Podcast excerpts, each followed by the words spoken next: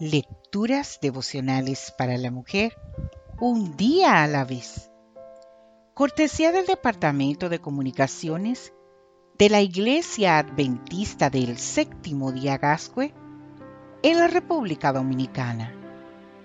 En la voz de Noemi Arias. Hoy, martes 26 de mayo. El rencor, ese ácido destructor. Leemos en el libro de Romanos, el capítulo 12, versículo 20. Si tu enemigo tiene hambre, dale de comer. Y si tiene sed, dale de beber. Así harás que le arda la cara de vergüenza.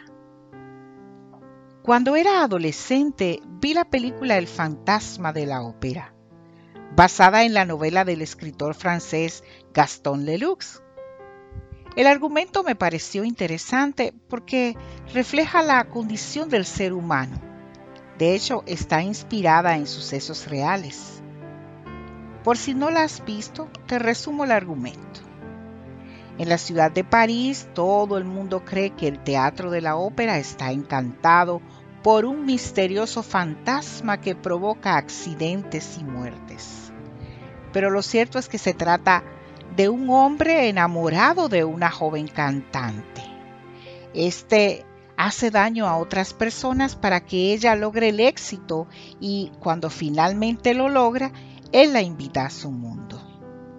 Ella descubre entonces que su benefactor es un joven con la cara desfigurada porque alguien le había arrojado ácido.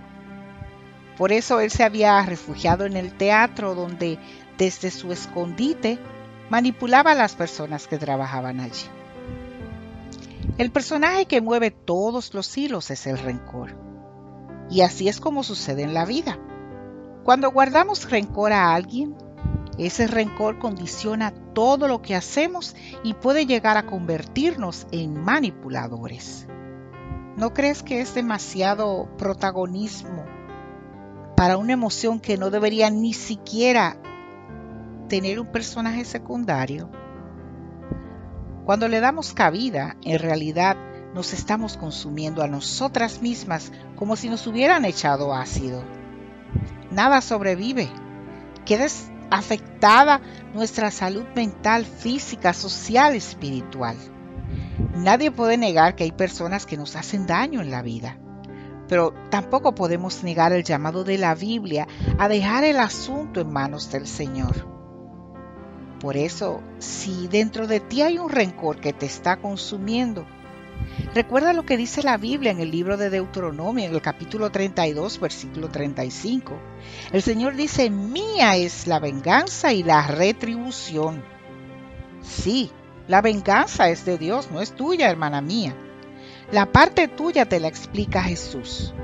Cuando en el libro de Mateo, en el capítulo 5, en los versículos 44 al 47 nos dice, amen a sus enemigos y oren por quienes los persiguen, para que sean hijos de su Padre que está en el cielo. Él hace que salga el sol sobre malos y buenos y que llueva sobre justos e injustos. Si ustedes aman solamente a quienes los aman, ¿qué recompensa recibirán? Y si saludan a sus hermanos solamente, ¿qué demás hacen ustedes? ¿Quieres acabar con tus enemigos? Te invito a que hoy dejes de guardarles rencor. Que Dios hoy te bendiga, mujer.